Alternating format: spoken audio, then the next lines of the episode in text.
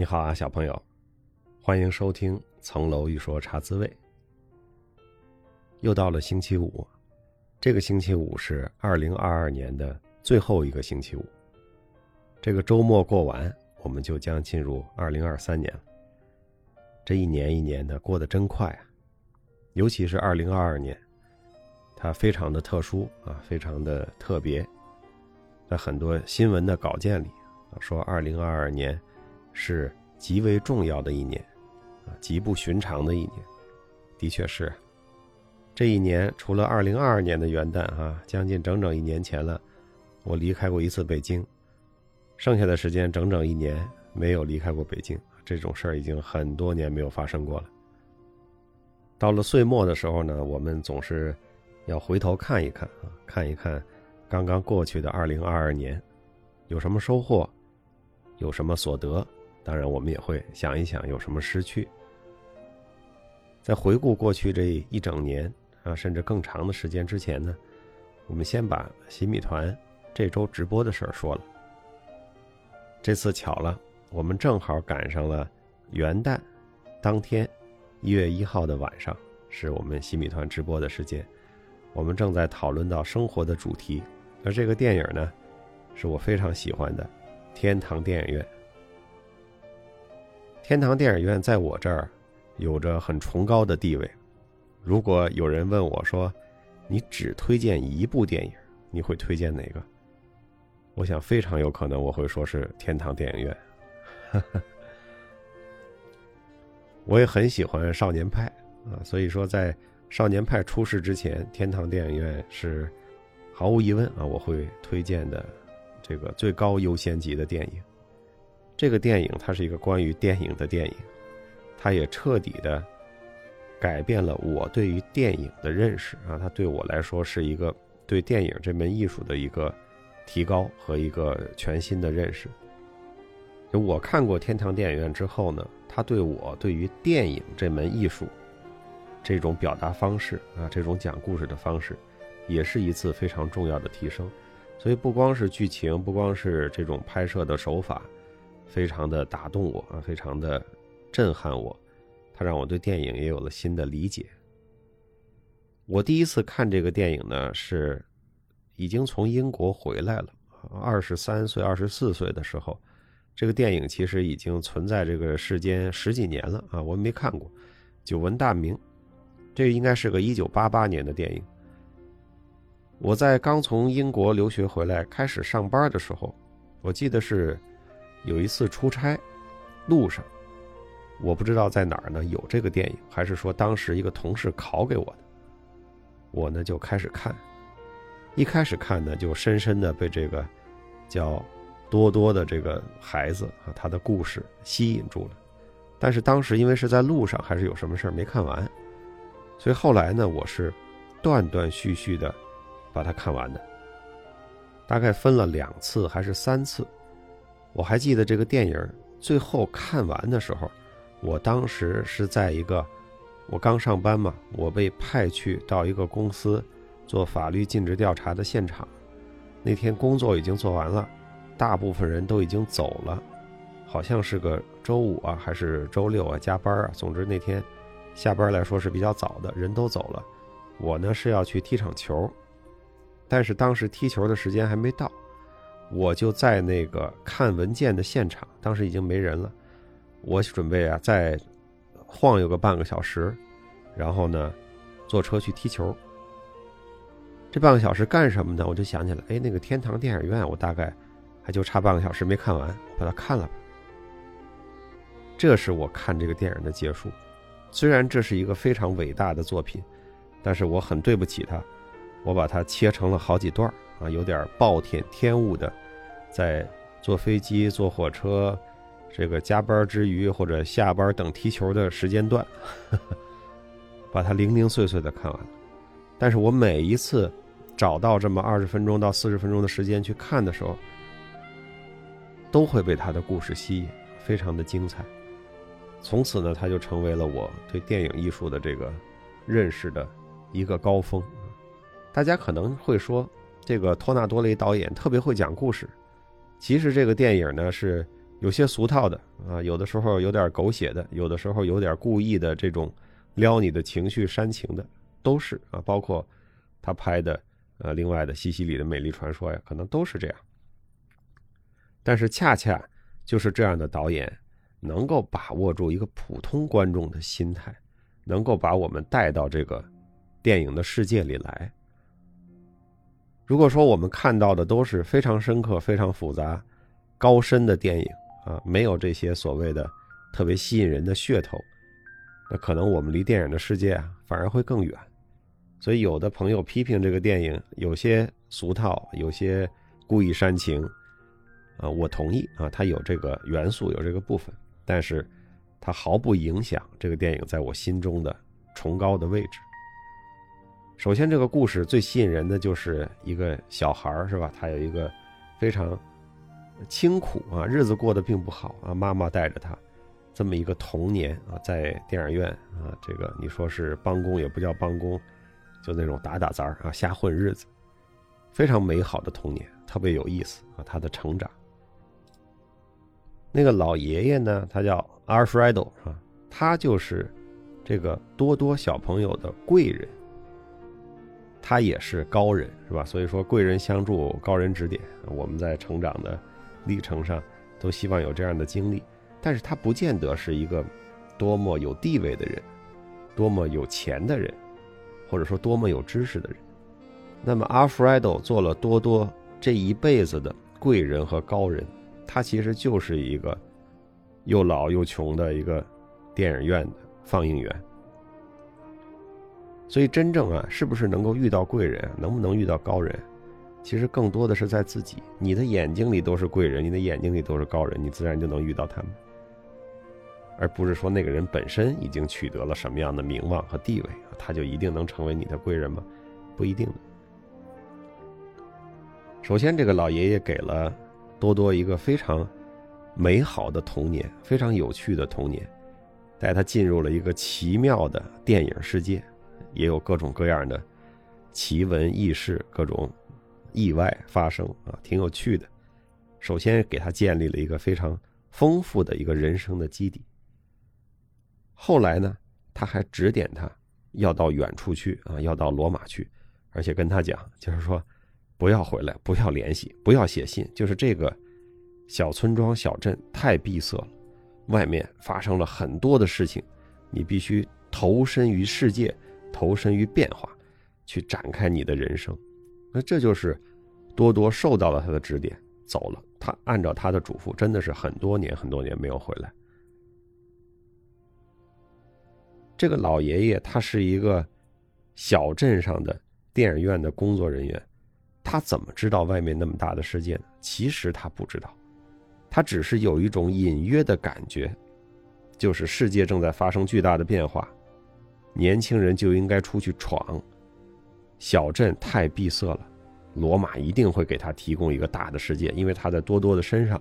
也看到了他的这种天真纯良的本性，也看到了他的雄心和野心，也看到了他一旦遇到了他喜爱和愿意投身的事情，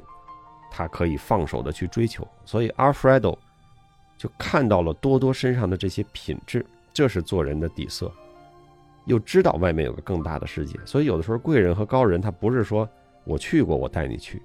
他可能自己并没有去过，他只是指给你，你往那条道上走，或者你去那个地方，我觉得你会在那个地方有更好的发展，有更多的机会。这种贵人和高人，其实在我们的生命中还是能够遇到的啊，它并不是非常稀有，只是看我们能不能抓住这样的机会。有的时候它是偶然的，念念不忘必有回响。在你人生正在纠结、十字路口迷茫、不知道怎么办的时候，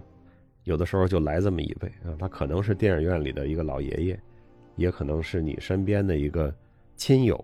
或者是你的家长，或者是你的同学，可能随便的一句话，是吧？就像我在自洽里写过的一个故事，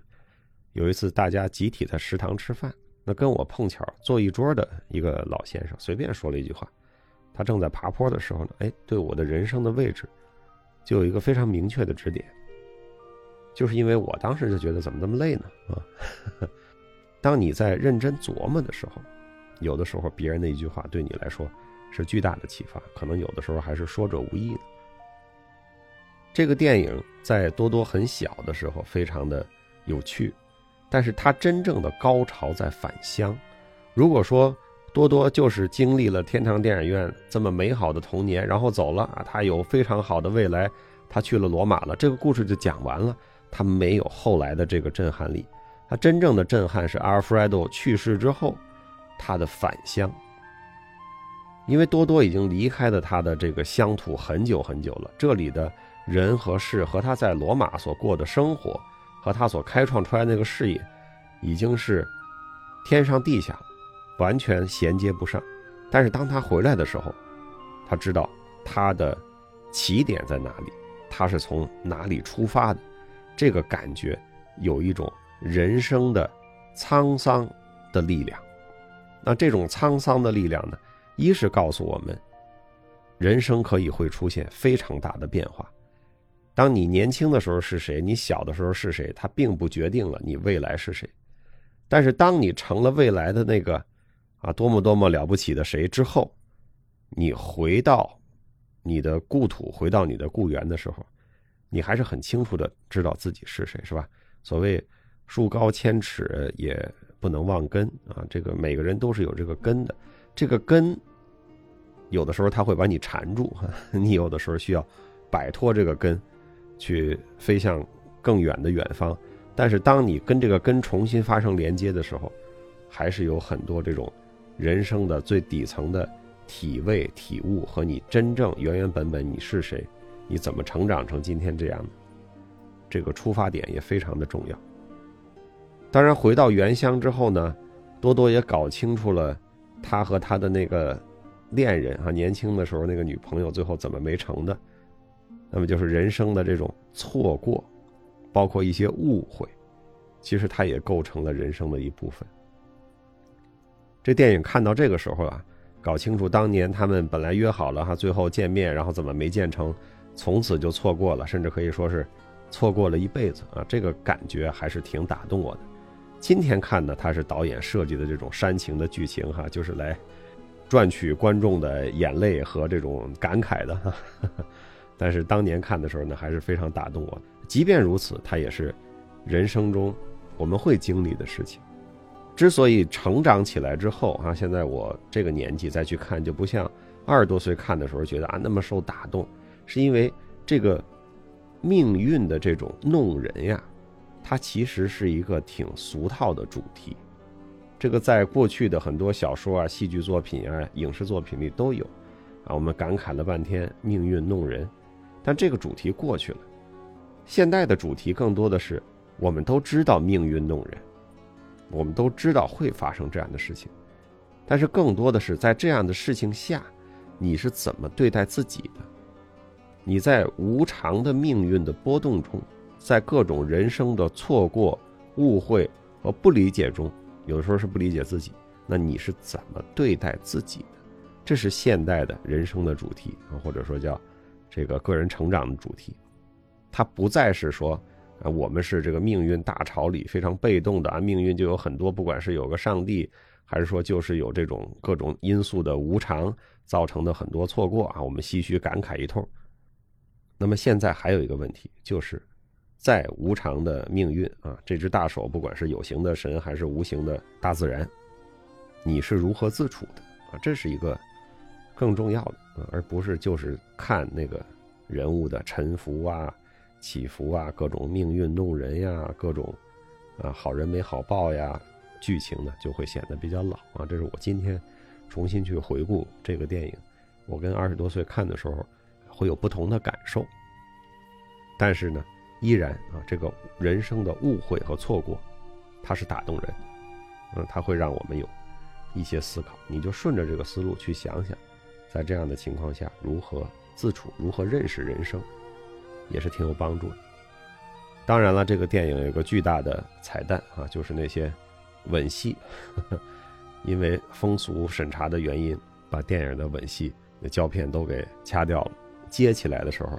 连上播放的时候，还是非常的震撼啊，非常的甜蜜。再配上主人公命运的起伏，有更多的让你可以感动、可以欢笑、可以流泪的地方。这个导演在这个地方用的是非常的精彩，是吧？就像咱们有些电影啊，这个被删减了，有的同学呢是说专找那个被删减的部分啊。天堂电影院的这一串吻戏胶片的连接，你就可以看成谁在 B 站做了一个新的 cut 啊，就是那些所有著名电影被删减片段的链接。这个 UP 主还是一个很有想法，并且很能找到卖点的一个人。好吧，聊一聊电影啊，我们再回到我们岁末年终的这个总结上。一开始说了一年没有出差在北京，但是呢也挺忙活的。那天有个朋友说说那个你在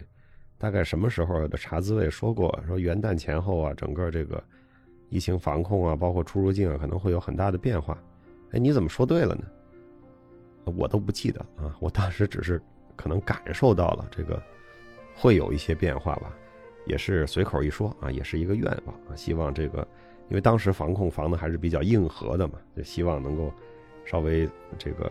有些弹性啊，有些灵活性啊，不要把人封在小区里，封在家里，封好几个月呀，是吧？这个出入境的问题也是一个很大的问题啊，对我们来说工作影响也很大呀，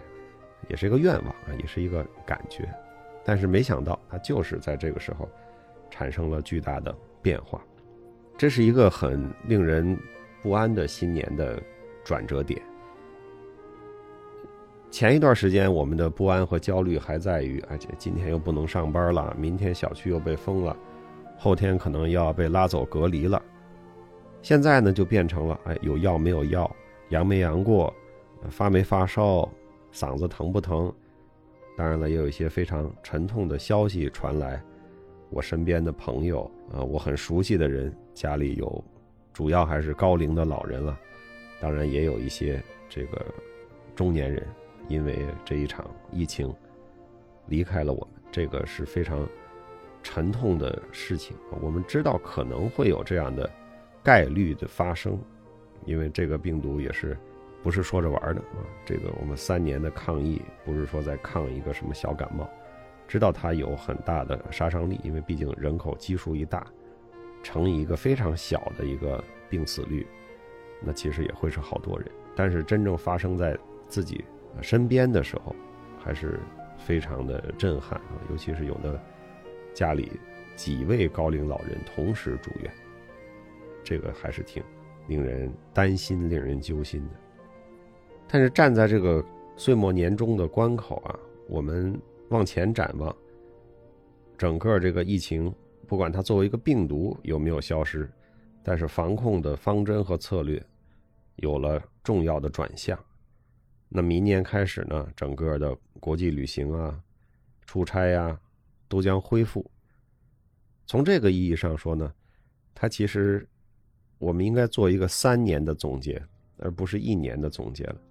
因为过去这三年就是在新冠疫情的影响下啊过日子的三年。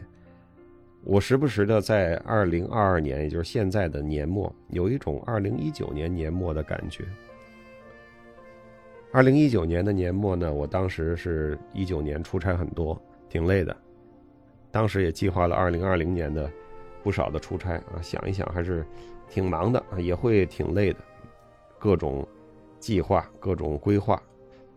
现在呢，好像又到了那个时候啊。二零二三年恐怕这些出差啊、旅行啊都会逐步的恢复，不在一月、二月恢复，到三月、四月，我相信也就恢复的差不多了。回头看看这三年我都干了什么事儿呢？那么二零二零年的年初啊，本来还想这个出去玩休假，好像是去泰国哈过春节，突然因为爆发的疫情没有去，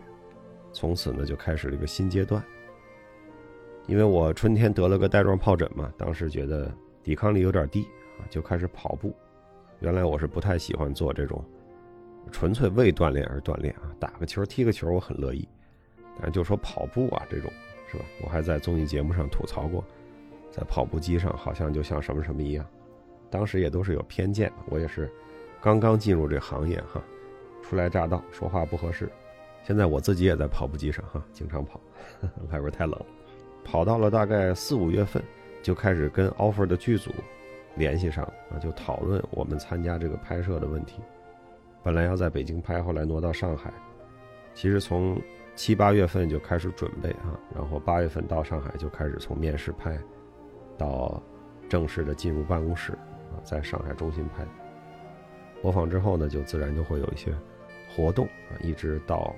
持续到了二一年的年初，二零年的年底的时候，我也开始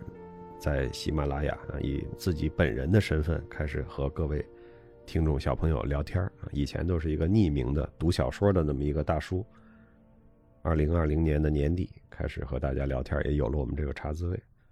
那么二一年也开了一个公众号，是吧？这个一经一史。后来呢，出版社的小朋友找到我啊，就说写书，所以基本上春天到夏天一直在闷头写书。二一年好像旅行还挺正常的啊，这个去过上海不少次，也去过其他的地方，好像还挺正常的，除了出国出不去，剩下的都还好。到二一年的年底开始做这个书的宣传的时候啊，广州啊、深圳啊。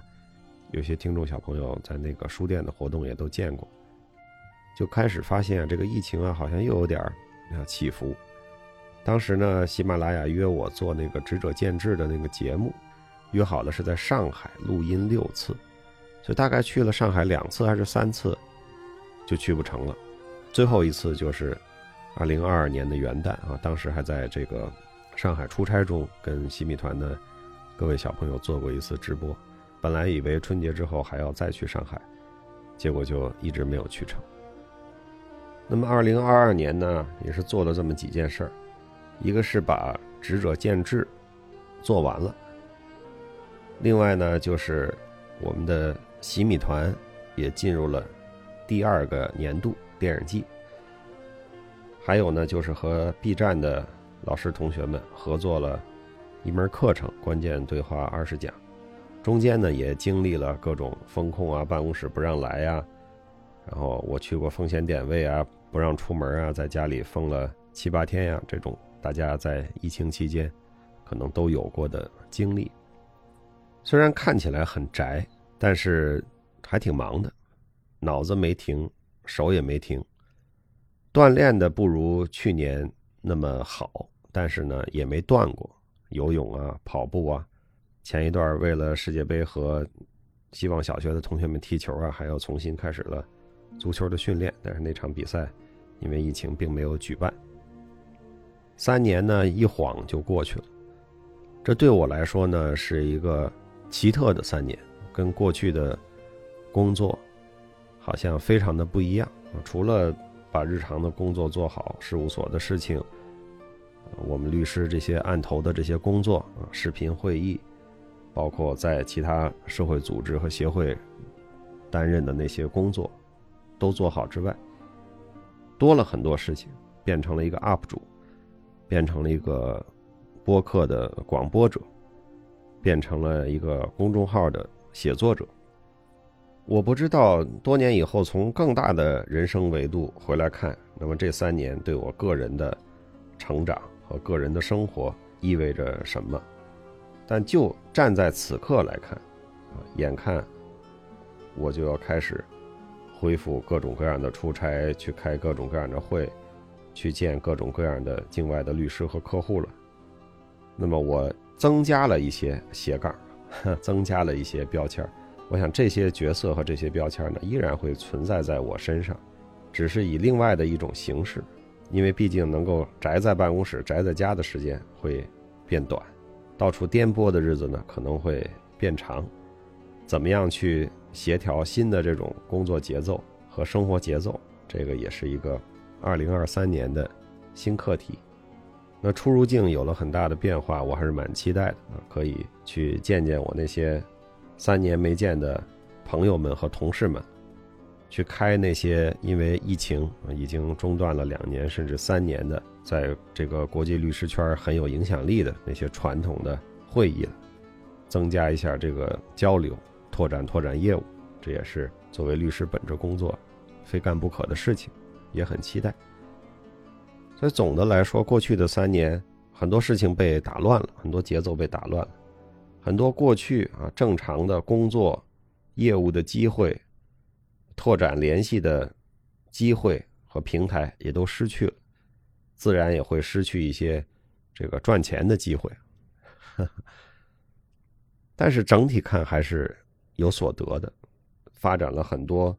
原来意想不到的，跟我看起来没有什么关系的一些点。和各位听众、还有各位观众、各位读者交流了很多，暂时的把我前面几十年一直憋着没说的很多话 说了不少啊，说的我也挺痛快的。有的时候觉得自己是不是说的太多了，少说几句吧。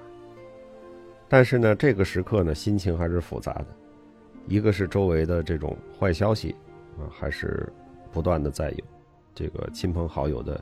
家人要不然在病痛中啊，要不然有一些老人已经离开了，所以是高兴不起来。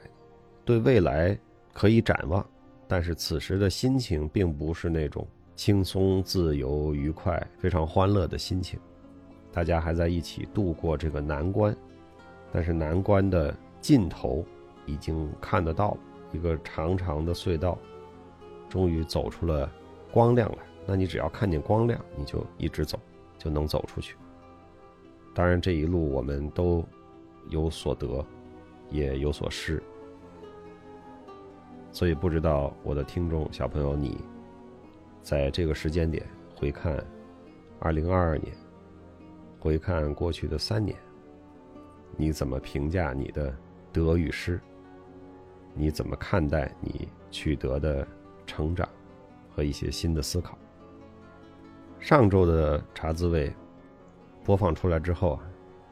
有我们的听众小朋友说：“你忘了一件事儿，你忘了许愿了。”每年的圣诞节前后的那一期茶滋味节目呢，都会跟大家谈谈许愿的事儿啊，请大家留言分享你的新年愿望是什么。那么上周呢，没有提起这个话题来。有的听众小朋友说，还是得许，因为在你这个节目底下呀，许了两回新年愿望，都实现了，不许不行了。我说，如果这个庙要是真的挺灵的话，是不是可以捐钱修修庙了？开玩笑，如果大家觉得这是一个有趣的，你愿意和同道中人和我一起分享你愿望的这样一个。渠道这样一个平台，当然欢迎我们一起再许一个新年愿望。那么，二零二三年我的新年愿望就是疫情尽快的平稳下来，我们尽快的能够投入到不太用考虑疫情这件事儿的生活、学习和工作当中。我也期待二零二三年我可以走更多的地方。我可以见到那些多年未见的国际上的朋友们。我更希望把我们奇米团茶滋味还有各位读者已经拖欠大家很久的线下活动和聚会，能够真真正正的操办起来。这就是我的新年愿望。你有什么愿望呢？二零二三年，真正让你。充满期待的事情是什么呢？欢迎你来和我和其他的听众小朋友一起来分享。听说在这儿许愿挺灵的哈。好了，今天因为是二零二二年的最后一期，所以比较话痨，说的有点多，分享了电影，总结了过去的一年和三年，也说了说新年的展望和愿望。希望各位听众小朋友，能够在这个特殊的时刻，在疫情刚刚放开之后的冲击下，保护好自己，保护好家人。还是那句话，勤洗手，戴口罩，能晚感染就晚感染，能少感染点病毒就少感染点尤其是你家里还有高龄老人的，一定要照顾好老人。啊，有基础病的，原来身体底子就不太好的，更要多加防护。希望明年到新年的时候，我们再播茶滋味，就不用再说疫情这件事儿。你可能也看到了哈，我还得了一个喜马拉雅评的这个年度主播啊，个人成长频道。当然不光是我一个人了，这其中还有几位也算认识哈。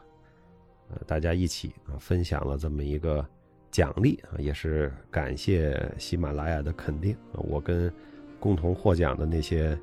大咖们啊，还差得很远，我只是一个业余的广播者。有话说我就说，没话说我就还是回去读小说。谢谢你啊，我的小朋友，两年多来的支持，一直关注、互动、评论。谢谢你加入洗米团，谢谢你每周日的分享，谢谢你在团里和群里和大家分享你的喜怒哀乐，向其他的小朋友提供你能够给予的帮助、关怀。安慰，有这个茶滋味，有洗米团，有各位小朋友，我想这肯定是我过去三年的最大的收获之一。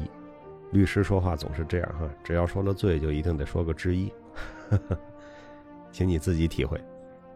既然喜马拉雅给我的颁奖词是说“年华不负三请人”，那我们就在这里，新年的时刻共勉，在新的一年里。让我们一起努力找时间读书，努力找时间锻炼，让我们一起多多帮助他人。我们星期天洗米团的直播再见，祝各位小朋友周末愉快，新年快乐！